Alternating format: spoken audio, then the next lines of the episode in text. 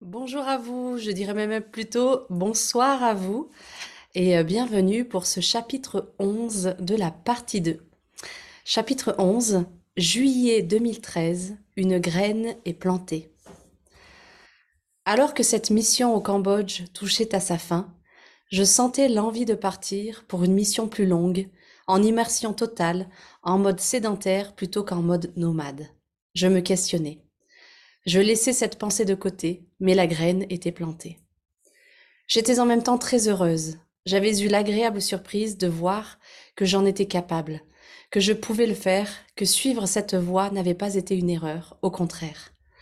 Et je m'étonnais même de vouloir en faire plus. Lors de mon débriefing, une émotion intense m'a rattrapée par rapport au groupe, à l'ambiance, aux liens que nous avions tissés et au fait que grâce à eux, je m'étais dépassée. Tous étaient émus alors que je laissais ressortir mon émotivité. À Siem Reap, pour notre dernière soirée là-bas, nous avons décidé de sortir, de rire, de danser, d'en profiter encore. J'avais retrouvé ma jeunesse, je dansais jusque tard dans la nuit. Je m'étonnais de pouvoir aussi bien tenir à la fatigue, aux soirées, aux nuits courtes et aux journées très longues. Ce soir-là, je rentrais seule à l'hôtel, en passant par des ruelles inconnues et sombres. Et pourtant, en relisant mon carnet de l'époque, j'ai été surprise de lire cette phrase étrange. Au final, on arrive à bon port. Comme si quelqu'un m'avait protégée, comme si je n'avais pas été seule finalement. Puis, nous sommes rentrés à Phnom Penh en six heures de bus sur la piste maintenant habituelle. Le bus était silencieux. Nous étions tous assoupis ou en mode contemplation. Je sentais le terme du voyage. Sur la fin du trajet, nous chantions, nous échangions les photos, nous nous remémorions les moments marquants. Nous avons rejoint la capitale, retrouvé le bruit des klaxons et opté pour une soirée tranquille en mode pique-nique dans une des chambres de l'hôtel. Les discussions intimes sur la vie, les histoires de cœur, les deuils, les joies et les peines. Nous nous sommes confiés les uns aux autres, plus aucune barrière à la conversation. Avant de quitter le pays, nous avions prévu une visite historique dans la capitale, les Killing Fields, où les Khmers avaient été massacrés. Impossible de décrire ce lieu. Impossible de retranscrire l'émotion qui se dégageait encore du sol, des arbres et des bâtiments. La suite m'a encore plus affectée. Le S-21, la prison Khmer avant le camp de la mort. Le silence régnait dans le groupe. Certains se rendaient compte de l'horreur qui s'était déroulée ici, d'autres de ce que les vieillards des villages avaient vu et vécu. Après deux semaines d'intenses émotions dans ce pays, nous avons dit au revoir à nos traducteurs. Les larmes montaient à nos yeux. J'avais la gorge serrée. Le dernier restaurant, tous ensemble avec les médecins. La photo de groupe, souvenir de ses joies et de ses troubles. La dernière soirée, tous ensemble, et nous ne voulions pas rentrer tout de suite. La fin approchait à grands pas, mais j'avais cette sensation étrange de ne pas le réaliser totalement. Je ne me rendais pas compte que cela se terminerait le lendemain. On marchait dans les rues de la ville, suivant le bruit de la musique, cherchant un lieu où passer un peu de temps à rire et danser. Nous errions parmi les bruits, les lumières, les noms des pubs étranges, en espérant trouver l'Eldorado. Le Tiger, petit bar, a attiré nos pas. La musique était agréable, on dansait au milieu des tables, sous le regard intrigué des Cambodgiens présents. Des jeunes étaient là avec leurs parents, des groupes d'amis, et tous se tournaient vers la scène que nous n'avions pas remarquée. Lorsque la musique s'est arrêtée, le DJ s'est mis à parler khmer pendant cinq bonnes minutes. Et alors que la musique reprenait, le rideau s'est ouvert sur une chanteuse en playback. Nous étions rentrés sans le savoir dans un bar cabaret. Les numéros s'enchaînaient, danse, chants traditionnels, chansons plus conventionnelles ou carrément internationales. À la fin du numéro, la musique reprenant, nous avons repris la danse en mode craquage. Je mitraillais le groupe de photos. Je sentais enfin le dénouement de l'aventure. Les Khmers présents nous ont rejoints et ont dansé avec nous. Une danseuse nous a fait monter sur la scène et nous avons été invités à partager le gâteau d'anniversaire d'un des spectateurs. Le groupe s'est étiolé doucement pendant la nuit. L'un d'entre nous partait vers une heure du matin pour un périple à travers la Thaïlande et le Laos.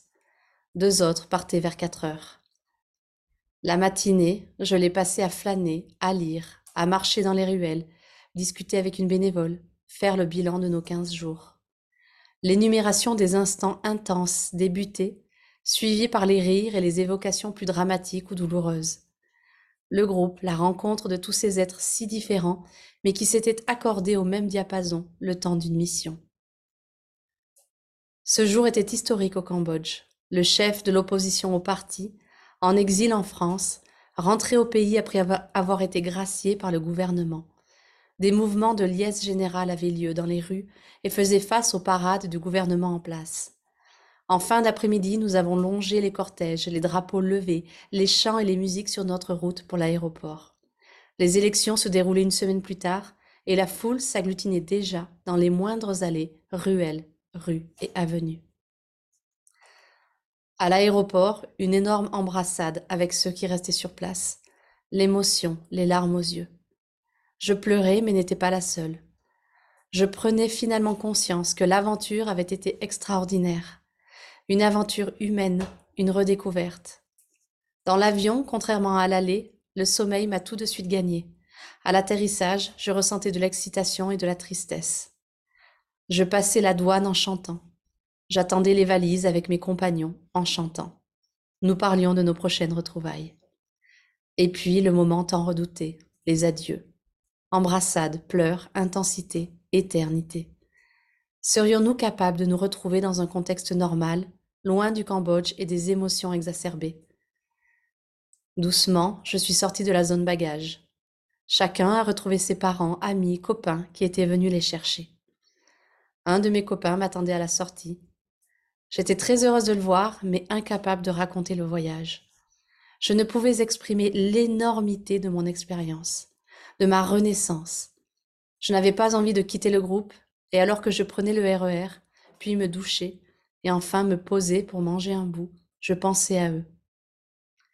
Nous nous envoyions encore des messages de manque, de c'est bizarre, je suis décalée, et de on repart quand? Mon pote comprenait et me laissait le temps de me réacclimater. Je me rappelais la formation et l'aide au retour, où l'on m'avait prévenu que le dialogue serait lent à reprendre, car nous n'avions pas vécu le même temps. Je divulguais petit à petit certaines bribes du voyage, mais ne pouvais pas répondre aux questions. Comme si je voulais contrôler les informations que je dévoilais, comme si je voulais garder juste pour moi tous ces souvenirs comme un moment précieux. Tout me paraissait bizarre, lointain. Je n'avais pas envie de re-rentrer dans cette vie, dans ma vie. Je réfléchissais déjà à ce que je pouvais faire pour repartir et quand. Les mots année sabbatique ou congé solidaire se formaient lentement et pour la première fois dans mon esprit.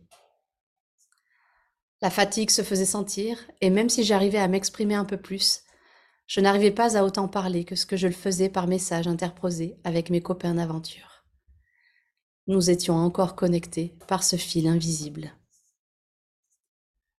Je partais le lendemain très tôt, une formalité à présent pour l'aéroport. J'étais seule, étrangement seule, après avoir vécu deux semaines en communauté. La veille, j'étais dans ce même emplacement avec dix autres personnes en train de chanter. Et je me trouvais là, seule, à attendre mon vol pour Nice. J'en profitais pour appeler ma famille. Ma sœur avait eu quelques nouvelles de moi lorsque je m'étais connectée depuis Siem Reap au milieu du voyage. Ma mère m'avait trouvée radieuse sur les photos que ma sœur lui avait transmises et ses peurs avaient alors disparu. Ce voyage a effacé beaucoup de mes peurs. Il m'a montré que j'étais capable de plus que ce que je ne croyais initialement et a ravivé mon âme. Mon âme d'aventurière, mais surtout mon âme de rêveuse. Alors que j'embarquais, je ressentais un coup de blues. Je partais vers mon ancienne vie. Dans ce voyage, je me sentais réellement bien. Il n'y avait pas de jugement. Je m'habillais mal, je me mettais à l'aise, je n'étais pas maquillée, je suais, et pourtant il n'y avait jamais un, un, mauvais regard, de jugement négatif. Cela faisait tellement de bien comparé à ce monde de mode et parfois de futilité dans lequel je vivais, où je sentais sur mon dos le regard scrutateur des moindres détails vestimentaires. Là-bas, avec juste une douche et un peu de mascara léger, j'étais radieuse. J'avais touché à ce bonheur. Je savais qu'il était possible.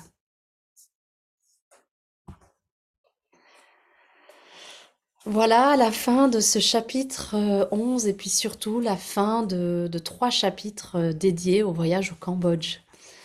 Euh, ce, voyage au Cambodge qui marque vraiment la, ma renaissance. Je dirais plus que ma renaissance, c'est mon début de reconnexion à mon âme, la réintégration, ou en tout cas la, redécouverte de qui je suis, de ce qui m'anime, de, ce feu intérieur qui est en moi. Et, euh, et, et- et notamment aussi de qui me euh, qui est un moment important où, où je regarde mes peurs et je les dépasse. Euh, et, en cela où j'apprends également à, à être moi, euh, pleinement moi, avec des inconnus et à, me redécouvrir, à me, me re-aimer, je dirais, si je peux aller même jusque-là, à, aimer la personne, euh, la, personne que je suis, l'âme que je suis, euh, dans ce chemin en fait de, bah de retrouvailles intérieures. Ce chapitre 11, il, euh, il marque en fait euh, la fin aussi, et puis à son échelle, il marque un petit deuil, le deuil de cette bulle, de cette bulle que euh, bah, qu'on peut vivre. Moi, donc c'est ce voyage-là, et puis bah, d'autres personnes, ça peut être des bulles qu'on peut vivre quand on fait des stages, par exemple de développement personnel, ou des bulles qu'on peut vivre dans des projets où on arrive à la fin d'un projet et, et, et, et on se retrouve dans cette phase, en fait, comme dans tout cycle, la phase de, de, l'automne et de l'hiver, la fin du cycle, la fin de euh, la fermeture de la bulle, pour nous faire aller dans la bulle suivante, mais en tout cas, euh, d'accueillir la fin. Et, et, je mets un certain temps, en fait, à, sentir et à accueillir. Et la manière dont je le, dont je le vis, c'est en fait par le fait de célébrer euh, le fait d'être ensemble. Donc, dans ce chapitre, je parle beaucoup, si vous, si vous l'écoutez bien ou le lisez bien, je parle beaucoup de, euh, de rire, euh, de danser, de chanter pour euh, engrammer en fait en moi la joie, la connexion à la joie de ces, de ces moments-là. Et, et, même si à la fin et qu'on sent que la fin arrive, euh, eh bien de, de, profiter pleinement jusqu'au bout de, de, ces instants qui sont fabuleux. Donc c'est aussi un moment où enfin, je dirais, lors d'un débriefing, je laisse mon émotivité parler. Euh, je laisse transparaître mon, mon âme, mon être, mon, ma vulnérabilité, en même temps ma force. Euh, parce que les deux sont, c'est vraiment la force, la puissance de la douceur, la puissance de la vulnérabilité. Euh, si vous n'en avez pas conscience, je vous invite vraiment à tester parce que la puissance de la vulnérabilité, de l'authenticité, qui permet en fait de relier deux personnes d'âme à âme, qui permet de créer ce lien euh, entre deux personnes en, dehors de toutes les couches et les faux semblants qu'on met, de voilà, de juste être pleinement soi dans, sa vulnérabilité, dans sa puissance et d'être là, de poser, euh, de poser ce qui est présent. Et, euh, et, en fait, à ce moment-là, ça, ça, ça, crée en moi ce, cette, cette, ouverture euh, que j'ai cherchée pendant tant de jours, et cette ouverture-là à l'autre, et puis euh, une, un véritable échange sans nécessairement utiliser de mots, un échange de bah, des êtres qui, qui s'accueillent et qui, et, qui, et qui se voient. Euh, il y a une émotion en fait qui transparaît à ce moment-là lors de ce, de ce débriefing, car nous savons tous que finalement c'est la fin, c'est la dernière, c'est le dernier débriefing qu'on va faire, c'est notre dernière soirée euh, à Siem Reap, et puis enfin derrière on va avoir la dernière soirée à, à Phnom Penh. Donc c'est un, c'est un, un moment aussi qui est très intéressant parce que euh, je note cette phrase là euh, qui, me, qui dont je prends pas conscience et puis pour vous dire quand j'écris et quand je, transmets transparais ce que, ce que je ressens etc les mots qui viennent sont vraiment des mots qui qui sont fluides dans le sens où c'est le flow en anglais on dit le flow c'est comme la rivière ça coule et, et c'est toujours assez pertinent en tout cas, quand je me relis, euh, ça me donne énormément d'informations. Et là, euh, je me rends compte que j'ai écrit On arrive à bon port. C'est on pourrait dire c'est anodin ou alors j'étais fatiguée. C'est pas du tout anodin quand on commence vraiment à, à, être euh, conscient, à, ouvrir en fait le, ses, perceptions. Cette, sur tout le reste du texte, j'écris je et là particulièrement j'écris on arrive à bon port. Euh, dans cette, euh, alors que je rentre seule dans des ruelles inconnues, sombres, donc on pourrait imaginer que c'est dangereux. Eh bien, j'arrive et j'écris on arrive à bon port. Et ça me fait vraiment penser, en tout cas quand je l'ai relu des années plus tard, il y a une évidence pour moi qui était que euh, j'ai été protégée en fait sur cette euh, sur cet aspect-là. Euh, dans, dans, la non-conscience de, du fait que je rentrais par une ruelle inconnue et sombre, j'ai été vraiment, en tout cas, j'ai eu cette sensation d'être protégée, d'être guidée et de pas avoir été seule. Et donc, pourquoi j'en parle maintenant, c'est pas, c'est pour vous dire de petit à petit de prendre conscience de ces moments où vous sentez une présence, quelqu'un de bienveillant, quelqu'un ou quelque chose qui, qui, est là, qui est présent euh, et qui vous soutient en fait dans, euh, dans ce que vous êtes en train de vivre, dans, dans, tout ça. Et on a tendance, en tout cas j'ai eu tendance à, souvent me sentir seule. Euh, et bien en fait cette présence bienveillante, cette, cette énergie est, est, là en fait. Si on y prête vraiment attention, si on se, si on, voilà, si on prend un peu de recul, euh, on se rend compte, et c'est par des petites choses comme ça, par un petit signe, on arrive à bon port, que euh, ben, ma perception du fait que je n'étais pas seule, euh, elle a énormément, énormément augmenté. la fin du voyage, donc on, repart sur, sur Phnom Penh, et là en fait on arrive dans un lieu qui est, qui est très très marqué énergétiquement, émotionnellement, les Killing Fields. Euh, et puis le S21 qui était la prison euh, où les, euh, les Khmers rouges ont enfermé les personnes qui allaient être amenées au camp de la mort. et quand je l'ai visité, à l'époque, j'étais pas du tout au fait de tout ce qui est énergétique. par contre, quand je l'ai visité, on pouvait sentir encore l'énergie du lieu, l'émotion, l'horreur qui s'était déroulée là, les lieux étaient complètement imprégnés en fait de la de l'horreur. Et, ça, c'est pour vous dire d'être euh, ouvert en fait à des, des moments où on, rentre dans un lieu et on se sent pas bien, où on sent que c'est lourd, que c'est chargé. Et puis dans d'autres lieux, on rentre et là, on sent que c'est léger, que c'est agréable, que c'est lumineux. Eh bien, c'est ok. En fait, c'est certains lieux euh, garde en mémoire en fait certaines, certaines histoires, certaines choses euh, et peuvent être donc euh, connotées énergétiquement. et quand vous ressentez des, choses comme ça, c'est que vous ressentez en fait cette énergie-là, c'est que vous ressentez l'histoire du lieu, vous ressentez les énergies qui sont encore présentes. Alors oui, on peut, donc dans un chemin énergétique, on peut nettoyer les lieux de manière énergétique pour les rendre neutres après, certains lieux euh, vont être un peu plus euh, chargés que d'autres. et voilà, quand vous entrez dans certains lieux, autant dans le lieu, dans le chapitre 10, je parlais de, des, comment ça s'appelle? Des temples de encore où là je sentais une sérénité, une paix intérieure. Et là, bah, pour faire un contraste, dans le S21, je, me sens mal, je sens un malaise, je sens l'horreur. Et, et c'est suffisamment fort pour que je le ressens dans le corps euh, et que je le ressente aussi dans, dans mon émotion en fait. Et, et à l'époque, je le dis, je, tiens à le préciser de nouveau, c'est il y a dix ans, euh, un peu moins de dix ans, je n'ai pas du tout cette conscience énergétique que j'ai aujourd'hui. Donc euh, voilà, c'est un point important à souligner. On n'a pas besoin d'avoir la conscience énergétique pour ressentir des choses. Ça, c'est important.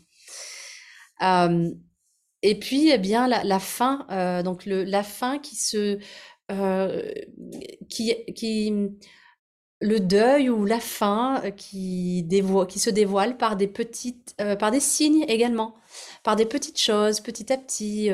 on dit au revoir au traducteur, donc le groupe diminue. Et puis ensuite, on, on, fait, on dit au revoir au médecin, donc de nouveau le groupe diminue. On fait une photo de groupe. Voilà, tout, plein de petits trucs qui, qui dénotent petit à petit ben voilà, le fait que le groupe petit à petit se, euh, se restreint et que on arrive à la fin. Et là, on le, je le réalise vraiment. En fait, le fait de voir le groupe diminuer, je réalise à ce moment-là pleinement que oui, ça y est, c'est la fin. Donc, dans un chemin, en fait, que, ce soit le deuil principalement, euh, et puis que ce soit la, maladie, que ce soit la fin d'un cycle, la fin d'un projet, en fait, et même dans la nature, en fait, si on, si on revient à, ce que la nature nous montre, tout simplement, on commence à avoir des signes précurseurs de la fin de quelque chose. Et on rentre de nouveau dans un chemin de conscience et d'observation. Et ton conscience de ces signes euh, qui sont là ou pas, et puis, euh, et puis d'intégrer l'information que la vie nous, nous amène. C'est euh, c'est super intéressant parce que par moment, donc sur certains projets, par exemple, quand on sent que la, fin va arriver, c'est de prendre en considération ces informations-là, de, euh, de, de, sentir en fait qu'on arrive au moment de l'automne et puis de voir qu'est-ce qu'on peut planter de nouveau. Euh, c'est-à-dire surfer sur, ok, voilà, là on arrive à la fin de quelque chose, eh bien c'est aussi le moment de faire le bilan, de, de, faire tous les apprentissages, de voir ce qui a marché, ce qui a marché, ce qui n'a pas marché. Pardon. Et puis en même temps, de, euh, de préparer la suite, de faire une phase d'intégration pour préparer la suite. Euh, dans un projet, ça peut être eh bien, la phase 1 d'un projet qui arrive à, la, à, sa, à, sa, fin pour lancer la phase 2 du projet. Euh, quand on arrive à une fin de cycle, ça ne veut pas nécessairement dire que ça va, c'est la mort du projet ou la mort euh, de la chose euh, dans lequel le, le cycle se, se, se, trouve. Ce que je veux dire par là, c'est que dans, et vous le verrez, y y a, les cycles sont inclus les uns dans les autres les, par exemple la vie de couple, les, les, un travail. Euh, dans un travail, eh bien, on peut avoir plusieurs cycles qui sont à l'intérieur et quand je termine un premier cycle, j'en fais le bilan pour hop démarrer le cycle d'après, le, deuxième projet. Ça ne veut pas dire que je vais changer de travail, mais juste que je, fais les apprentissages de, par exemple, ma première année pour démarrer ensuite euh, le deuxième cycle qui démarre. C'est euh, c'est pour vous dire que la fin d'un cycle ne, veut pas nécessairement dire la mort du cycle plus grand dans lequel il s'inscrit. Voilà, c'est ça que je voulais vraiment vous exprimer. En tout cas, c'est c'est quand même faire le petit deuil de euh, bah, du cycle en cours. Et on a, c'est vraiment important pour moi d'exprimer de, que, en fait, on a vraiment assimilé la mort, euh, le deuil à des choses d'extrêmement tristes parce qu'on associe le deuil à la mort d'un être cher. Le truc, c'est qu'en fait, les deuils, on en, fait pratiquement tous les jours, en tout cas tous les mois, euh, tous les trimestres dans, nos vies. On s'en rend peut-être pas compte, mais on en fait de manière très très très régulière. C'est le deuil aussi de, l'ancienne version de moi et puis euh, la naissance de la nouvelle version de moi. Quand on a des, prises de conscience ou des décisions que l'on prend ou des... Euh, choix que l'on fait, de laisser derrière certains trucs euh, pour aller vers euh, du nouveau. Tout ça, ce sont des, des deuils euh, de l'ancien pour accueillir le nouveau. Alors, si, le deuil, c'est un mot un peu fort. Alors, on utilise peut-être plus le mot la fin de quelque chose pour démarrer quelque chose de nouveau. En tout cas, on touche à cette notion un peu d'énergie énergétique du deuil, à une échelle qui est euh, euh, plus ou moins grande. En tout cas, on, touche ça du, doigt. Donc ce, chapitre, il aborde le, finalement un peu le deuil. et, euh, et, sur la fin euh, de ce chapitre, euh, la, la, notion de je n'ai pas envie de parler de ce que j'ai vécu. Donc j'arrive à Paris, euh, j'ai un ami qui vient me chercher, on passe euh, la soirée ensemble, je dors chez lui. Et, euh, et en fait, cela m'est je suis incapable de lui, de lui partager ce que j'ai vécu. C'est trop présent, c'est trop fort. Euh, j'ai besoin d'intégrer. Et ça, ça fait partie du deuil également. Ça fait partie de la fin de, de cycle. Le besoin d'intégrer ce qui s'est passé, de, de, d'apprendre de ça, euh, presque d'avoir ce, moment un peu sacré avec soi-même de silence. On parle beaucoup de la, euh, en, spiritualité, de, du le pouvoir du silence. eh bien, c'est ça, c'est faire la place à l'intérieur de soi en silence pour accueillir ce qui s'est passé, accueillir la fin de ce qui est en train de, bah, voilà, de, de ce, la fin de, ça, et, et, et, juste s'autoriser en fait à, ok, je peux pas en parler parce que pour l'instant j'ai besoin d'intégrer à l'intérieur, et juste de l'exprimer comme tel, et c'est ce que j'ai fait. C'est dans la communication bienveillante euh, l'autre ne comprend pas nécessairement ce qui est en train de se passer pour vous. Il a, il a envie de savoir. Euh, euh, il vient, il, vous accueille. Il a envie de bah, que vous partagez en fait l'expérience que vous avez vécue et c'est complètement normal. Et, moi, je n'avais pas du tout envie de ça, pas parce que parce que j'avais pas l'élan, mais vraiment parce que je sentais que ce n'était pas le moment et que c'était important pour moi de prendre du temps pour moi, intégrer ce qui était en train de se passer. et, et en fait, si j'étais restée comme ça, j'aurais pu créer un énorme non-dit.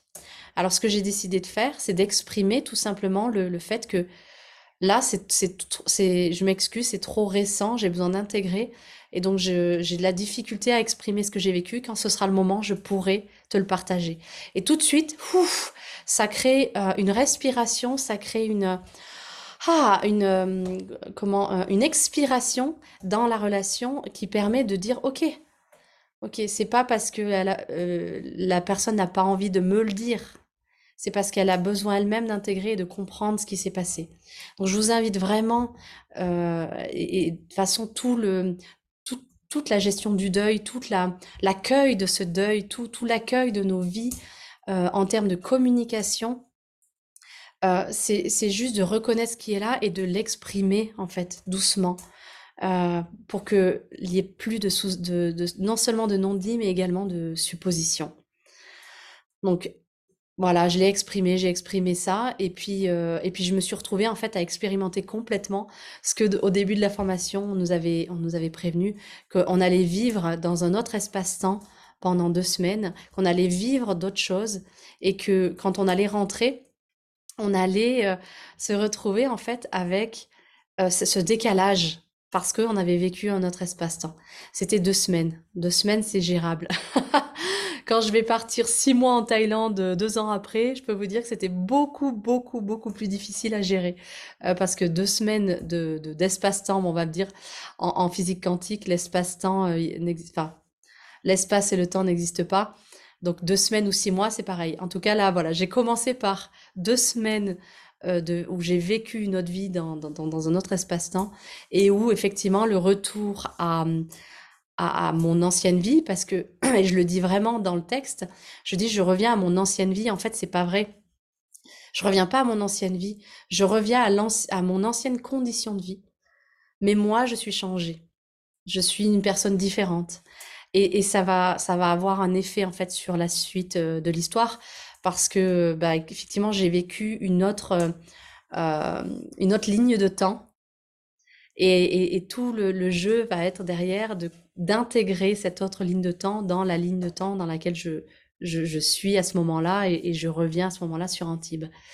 Donc il y a des moments où quand vous vivez des, choses particulièrement fortes de reconnexion avec votre âme, avec qui vous êtes, euh, de, dépassement de peur, de, d'aller au-delà de certaines zones d'inconfort et donc de, vous, de grandir finalement, vous pouvez avoir l'impression euh, d'avoir vécu dans une autre ligne de temps, dans un autre espace-temps. Et c'est le cas. C'est le cas parce que euh, eh bien, vous avez décidé de sortir de, du chemin ou de la ligne de temps dans laquelle vous étiez. Vous avez décidé d'en sortir euh, et, pendant ce temps-là, pendant que vous vivez autre chose, et eh ben, le reste de la ligne de temps, vos amis, euh, la famille, euh, vos collègues de travail, eux, ils continuent de vivre leur ligne de temps. Et la ligne de temps dans laquelle vous étiez. Vous, vous en vivez une autre. Et quand vous revenez, c'est là où on voit et on perçoit les décalages. Par la personne, la nouvelle personne que vous êtes. Et puis par le changement, en fait, de perception que vous avez sur ce qui se passe dans la ligne de temps que vous avez quittée. Voilà, c'était euh, un peu. Euh, je pensais pas parler de ça ce soir. En tout cas, euh, voilà, c'était c'était approprié de le faire.